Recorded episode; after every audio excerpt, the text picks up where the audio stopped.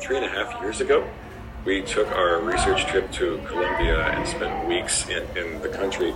We went everywhere. We went, we went to Bogota, we went to Cartagena, but we also went to these little towns in the middle of nowhere, uh, like Barichara, which feels like a town frozen in time. It looks the same today as it looked 100 years ago, and that was so important um, to finding the, the what uh, the setting of the film would be, because the Madrigal family is sheltered in the mountains of Colombia. Um, and, and, we're saying the film is in the first half of the 20th century, but the, the town of Encanto is really frozen in time. And so it was very important for us to absorb as much of we could of every part of Colombia uh, to try to represent it in a film.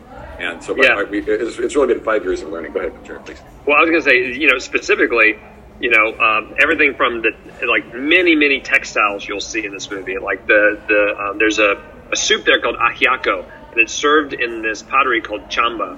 That's this black pottery. Um, you'll see that in the movie. Definitely food from ajiaco to buñuelos to arepas. You know, lots of the food you'll see in there. Um, all the fabric that you see on all of the characters, every member of the family, there's 12 members of the family, has a different outfit. Those outfits uh, also, um, you know, are taking inspiration from different regions within Colombia, and you see that fabric, even like down to like the tiles in the kitchen all of those things, certainly the, the animals and the, and the plants, um, I think going there is so important because I think touching it is different than seeing it on the internet. And I think you really have to interact with it to know what it feels like. And knowing that we wanted our audiences to feel those things too uh, was super important. I think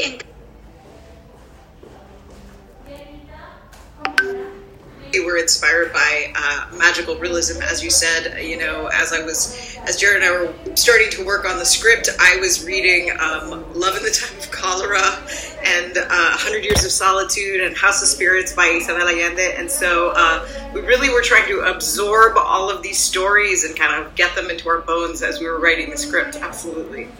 It-